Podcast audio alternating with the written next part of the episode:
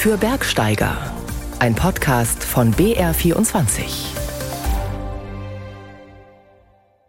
Heute mit Elisabeth Tyroller und einem Blick in den Himmel. Denn Sommerzeit ist Gewitterzeit. Doch wie erkennt man rechtzeitig, wenn sich was zusammenbraut?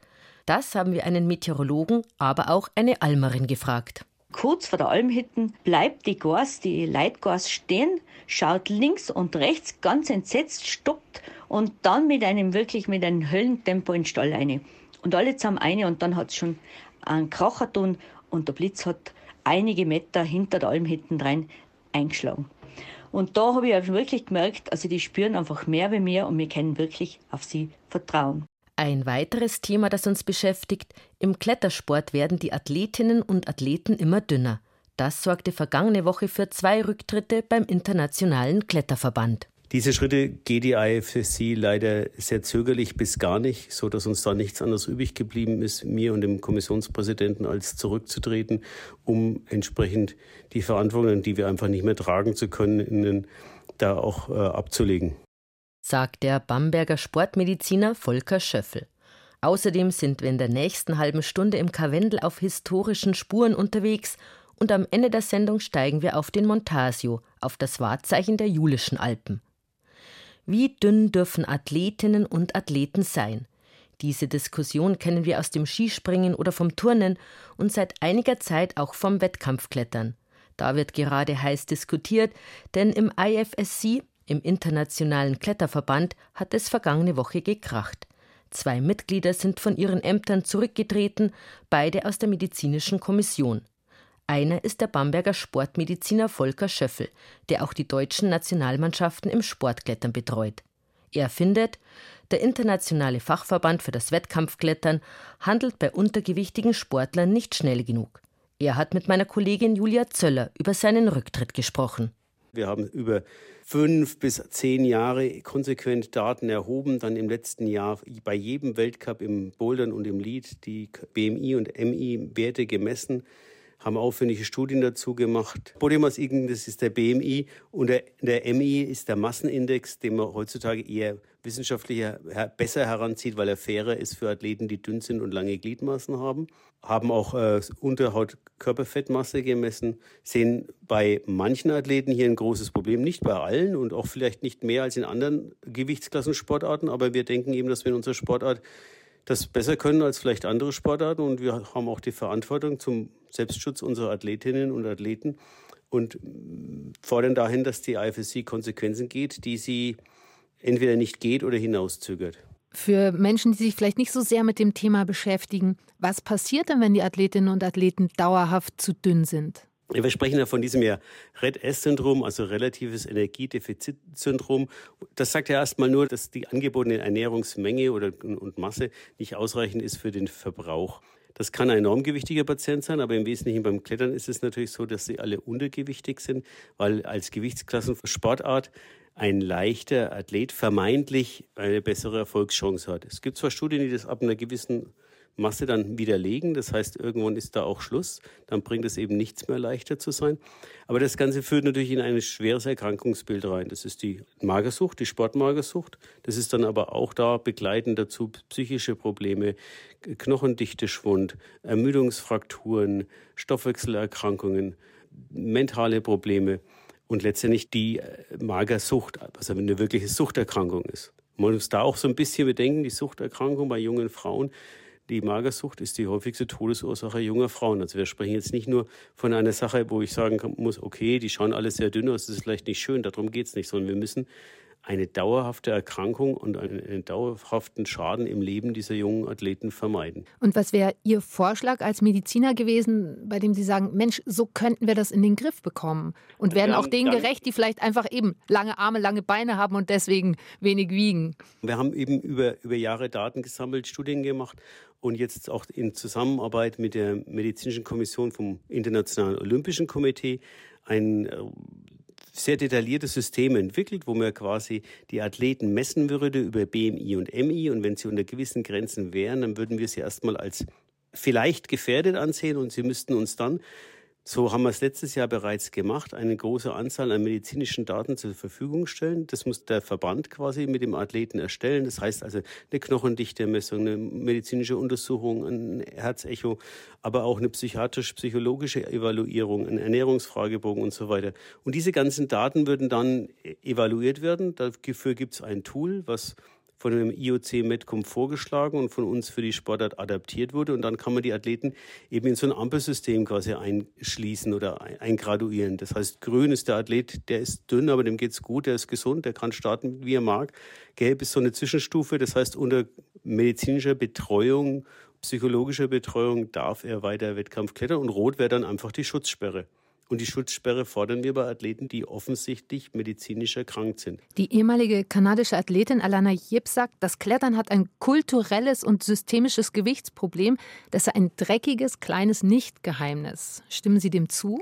Ich muss aber auch eins sagen, wir dürfen jetzt hier nicht nur den Klettersport an sich so anprangern. Es gibt andere Sportarten, da ist es sicherlich genauso. Wir sind nur im Klettersport eigentlich weiter als andere Sportarten, weil wir die Datenlage eben über Jahre im Weltcup erhoben haben. Das heißt, wir können wirklich was tun oder könnten was tun, um unsere Athleten zu schützen. Und das eins ist natürlich, das zu verbalisieren und das haben wir schon seit Jahren aber auch gemacht und auch Aufklärung durchzuführen. Und das andere ist dann eben wirklich so weit zu gehen. Und die Athleten und die Coaches Commission, die sind da mit im Boot, dass man sagen muss, so, diese Punkte ist jetzt überschritten. Der Athlet und die Athletin braucht eine Schutzsperre.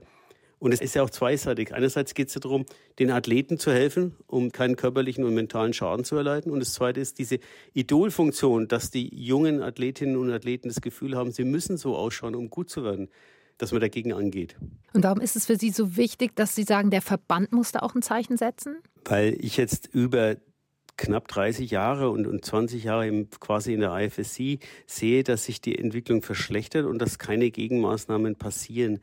Und nur mit Aufklärung und ohne Verbot kommen wir leider nicht weiter. Und ich war jemand, der war am Anfang komplett gegen Verbot. Ich war auf der anderen Seite emotional eigentlich schon. Ich habe immer versucht, mit psychologisch-psychiatrischer Betreuung der Athleten und bloß kein Wettkampfverbot geben, um sie nicht weiter in noch ein Loch zu reißen. Aber es geht einfach nicht mehr anders. Und der Verband muss da mitmachen, weil sonst brauchen wir auch keine medizinische Kommission. Ich möchte es nicht vertreten, dass ich da nichts getan habe, wenn ich in der Funktionärsfunktion bin. Und ich sehe natürlich auch die Langzeitergebnisse. Die, die sitzen ja bei mir in der Sprechstunde dann mit 40 und 50 und haben zwei Hüftprothesen und dies und jenes an Spätschäden und kommen aus ihrer Ernährungsstörung nicht mehr raus.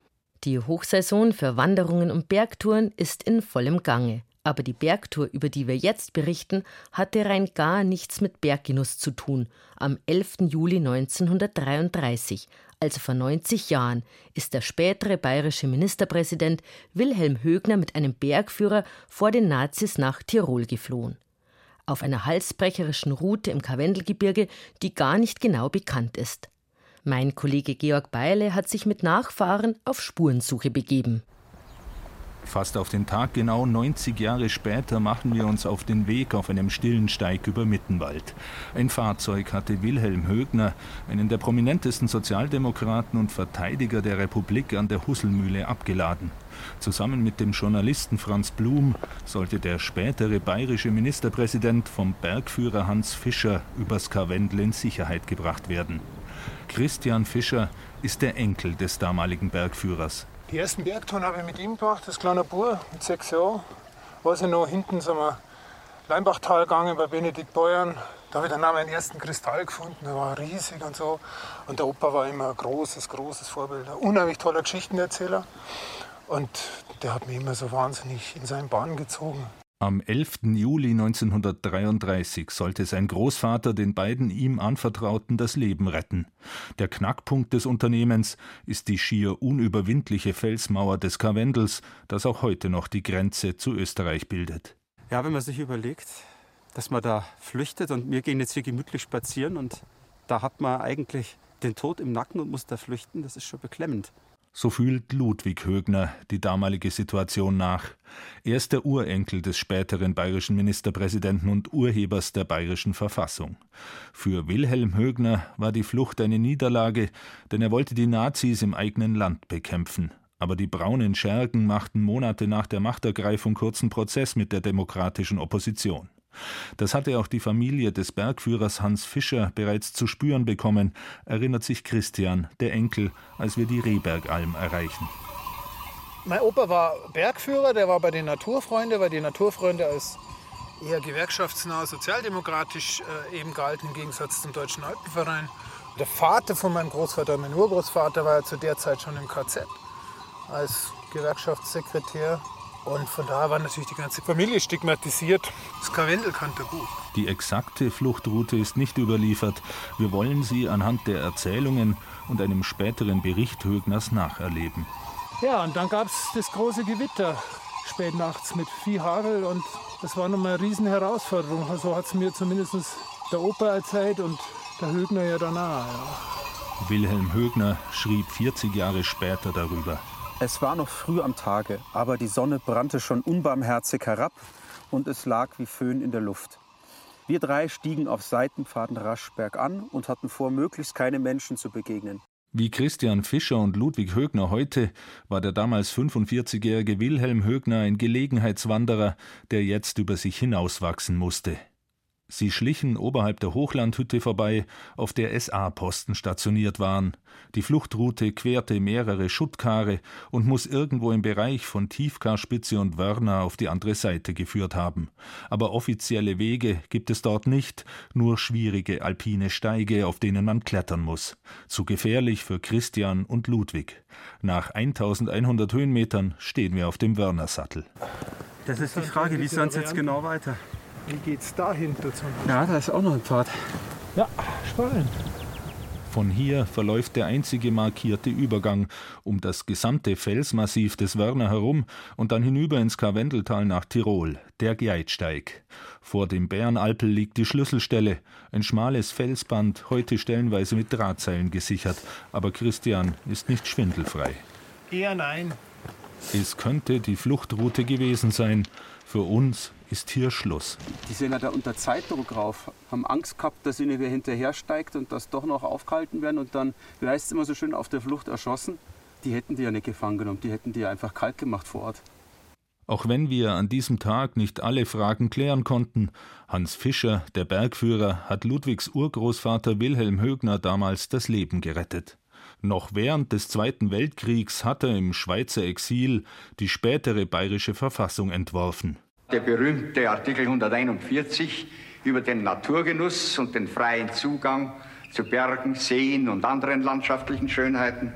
Es ist historisch nicht belegt, aber es könnte sein, dass der Weg in die Freiheit über die Berge auch ein Grund dafür war, dass das freie Betretungsrecht der Natur, der legendäre Schwammerl-Paragraph, in die bayerische Verfassung kam.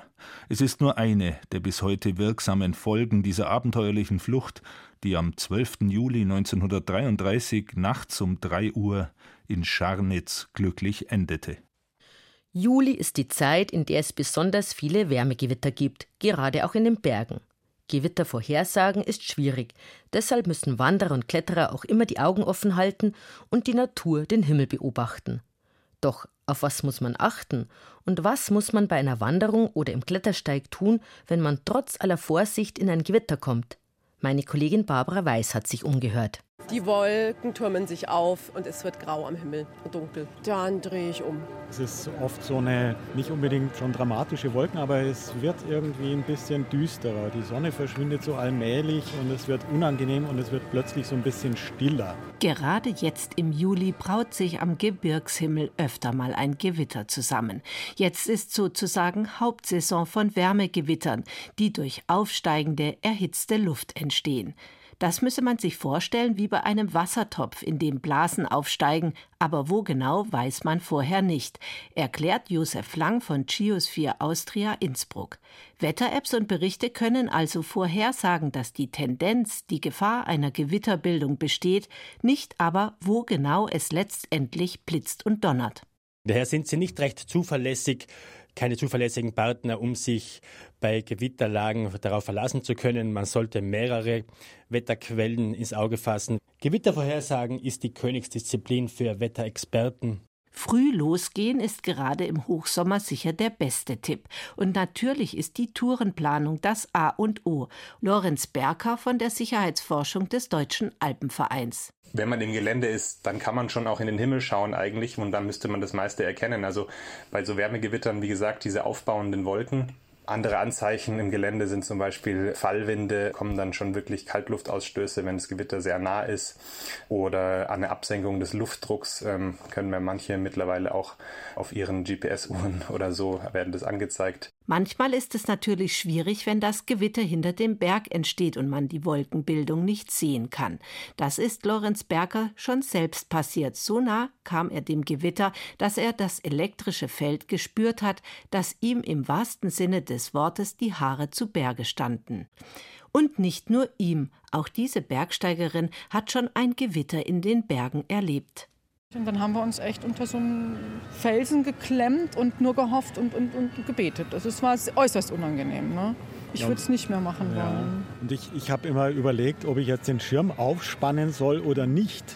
Schirm aufspannen, wie dieser Wanderer vorschlägt, sei keine gute Idee, rät der DAV-Experte Lorenz Berger. Außerdem von exponierten Stellen wie Gipfel oder Krate weggehen, weg von Flussläufen, überhaupt Wasser und alleinstehenden Bäumen. Auf Abstand außerdem zu Drahtseilen, alles Metall weg, Pickel und Stöcke. Also wenn man zum Beispiel in einem Klettersteig von einem Gewitter überrascht wird, dann sollte man sich natürlich nicht aushängen, weil dann ist die Absturzgefahr höher als die getroffen werden Gefahr. Wenn es hat, Höhlen aufsuchen, im Notfall sich klein machen in Kauerposition und auf isolierten Untergrund setzen, zum Beispiel auf Fels, wenn der nicht nass ist, oder auf den eigenen Rucksack oder ein Seil. Und normalerweise braucht mir auf der Alm gar keinen Wetterbericht. Wir brauchen nur unsere Ziegen beobachten. Wenn sie ganz langsam und gemütlich noch groß und eigentlich weit weg sind von der Almhütten, weiß ich, das Wetter tut nichts. Aber sobald irgendwo ein bisschen der Wind wechselt und äh, also ein bisschen komische Wolken aufziehen und vielleicht schon ein kleiner Donner zu hören ist, dann kämen die Gas ganz schnell äh, zur Hütten zurück. Helgas Ziegen im Pfalzertal spüren das Wetter viel früher als die Almerin. Wetterexperte Josef Lang denkt, auch wir Menschen können spüren wie die Ziegen, wenn es ungemütlich wird, wenn wir auf unser Bauchgefühl hören die Sichtbarkeit einer dunklen Gewitterwolke. Je grauer die Unterseite wird, umso schlechter wird dann das Bauchgefühl und man ziehe mich dann meistens zurück oder trete den Abstieg von einer Bergtour an. Die Julischen Alpen verbindet man gewöhnlich mit Slowenien und dem slowenischen Nationalsymbol, dem Triglau. Aber diese besonders markante und bizarre Bergkette zieht sich nach Westen bis zum Tagliamento im italienischen Friaul – und auch dort gibt es so ein Bergmassiv, das die Aufmerksamkeit von Bergliebhabern auf sich zieht. Der Gioff di Montasio, 2753 Meter hoch. Seine Besteigung wird vor allem dann zum Abenteuer, wenn sie über die Nordwand erfolgt. Georg Beierle war dort unterwegs. Die einsame Nordseite des Montasio ist so wild, zerklüftet, mit himmelhohen Wänden, dass das Auge lange über diese Szenerie gleitet. Dann entsteht ein Bild, ein Riesenkristall aus Kalk ist dieser Berg im Grenzgebiet von Slowenien und Friaul. Problem: Der einzige Stützpunkt, das schnuckelige Hüttchen Rifugio Grego, steht auf schlappen 1300 Metern. Der Weg hinauf ist weit. Die Lösung: Der beste Begleiter, den ich für diese Tour finden kann: Ennio Rizzotti. Per me è un luogo speciale perché io ho fatto il gestore di questo rifugio. Er war hier selbst Hüttenwirt, ist um und mit dem Montasio aufgewachsen, weil das Rifugio Grego ein halbes Jahrhundert lang von seiner Familie bewirtschaftet wurde. Ennio hat die Statur eines Modellathleten und ist Bergführer und ein ausgesprochen liebenswürdiger Mensch. Der Plan also. Andiamo sulla nord del Montasio e facciamo una via Malia, che è via dei cacciatori italiani. Der klettersteigartige Normalweg führt von Süden herauf. Wir gehen den Weg der Cacciatori und Branconeri durch die Nordseite. Den Wilderer Steig, dessen heutiger Name Via Amalia der Bergsteigerin Amalia Zuani Bornettini aus Triest gewidmet ist, die hier tödlich abgestürzt ist. Gut 1600 Höhenmeter liegen vor uns, durch ein von Wind und Wetter wild zerklüftetes Bergmassiv. Ich bin wirklich glücklich und möchte im Moment nirgendwo anders sein, bloß da. Einfach schön auch mit dem Blick, die Weite, das tut einfach gut, den Horizont zu sehen. Ja, da geht alles auf in einem. Anne, eine Bergfreundin aus dem Allgäu, ist dabei, angezogen vom großen Berg und der für sie unbekannten Gegend. Auf Steigspuren erreichen wir die Moräne des schwindenden Kargletschers. Und schon jetzt reicht der Blick über die gezackten Bergkämme im Osten, die Julischen Alpen in Slowenien mit Mangard und Jalowetz. Wir haben den Einstieg erreicht. In diesen Felswänden hat Ennio seine Jugend damit verbracht, die Kletterrouten zu erkunden. Dieses Unterwegssein auf den Spuren unserer Großväter lässt ihn eine außerordentlich gute Energie spüren, wie er sagt. Auch Julius Kugi, der Erschließer der Julischen Alpen in der K&K-Zeit, hatte die Gegend um den Montasio als sehr spezielles Gebiet mit besonderer Energie beschrieben. Aber Ennio kommt jedes Mal mit großem Respekt hierher, mit einer besonderen Aufmerksamkeit. Und er denkt an all die Bücher, die er gelesen hat, von den frühen Pionieren, den Erstbesteigern, den Jägern und Wilderern. Denkt dran, dass die italienischen Wilderer hier mit einer Gams auf dem Buckel und ohne Seil geklettert sind, sagt er. Der stundenlange Aufstieg über Rampen, Bänder und Kamine führt immer tiefer ins Innere des Bergmassivs. Geschickt haben die frühen Entdecker die geologischen Strukturen genutzt, um sich hinaufzuschleichen. Immer neue, überraschende Passagen halten uns in Atem. Jenseits der Bergschulter müssen wir mit Seilsicherung eine Stelle überwinden, wo der Steig durch einen Hangrutsch weggefegt worden ist. Die Via Amalia ist derzeit deswegen ohne Begleitung durch einen lokalen Experten wie Ennio gesperrt. Schließlich erreichen wir auf einem einzigartigen Felsbalkon, tausend Meter über dem Abgrund, die knallrote Biwakschachtel des Bivacco Suringar. Eine schöne lange Tour, findet Ennio. Es läuft gut, wir gehen in einem guten Rhythmus und werden den Gipfel am frühen Nachmittag erreichen. Eine Wahnsinnsaussicht die ganze Zeit. Und wenn man um eine Kurve kommt, ist wieder eine neue Überraschung, ein neuer Blick. Und der Fels ist ganz toll grüne Leid mir erleu, das ist Wahnsinn. 300 abschließende Höhenmeter führen uns durch den nach einem österreichischen Alpinisten benannten Canalone Finteneck auf den höchsten Berg des Friaul, das bei uns unbekannte Spiegelbild zum berühmten Triglau in Slowenien. Im Süden ist die Adria im zarten Blau zu spüren, im Osten das nackte, wild gezackte Gipfelmeer der Julischen Alpen, im Norden und Westen die dunkelgrünen Karnischen Alpen. Ein echtes Ziel, sagt Ennio. Ein Ort, an dem man einmal im Leben ankommen muss. Und dann die Landschaft, die Täler, Almen, der Käse. Alles Dinge, die für einen Friolaner bedeutsam sind. Im Bild miterleben können Sie die Tour heute Abend um 18.45 Uhr im BR Fernsehen in Bergauf Bergab und schon jetzt in der ARD Mediathek. In unserem Juli-Bergrätsel hatten wir zwei Gebirge gesucht, die vom Namen her bis auf einen Buchstaben identisch sind, aber ansonsten überhaupt nichts miteinander zu tun haben. Es war der Elbrus, der höchste Berg Russlands, und das Elburz-Gebirge im Iran. Danke für die vielen Zuschriften. Die drei Preise sind bereits unterwegs. Herzlichen Glückwunsch.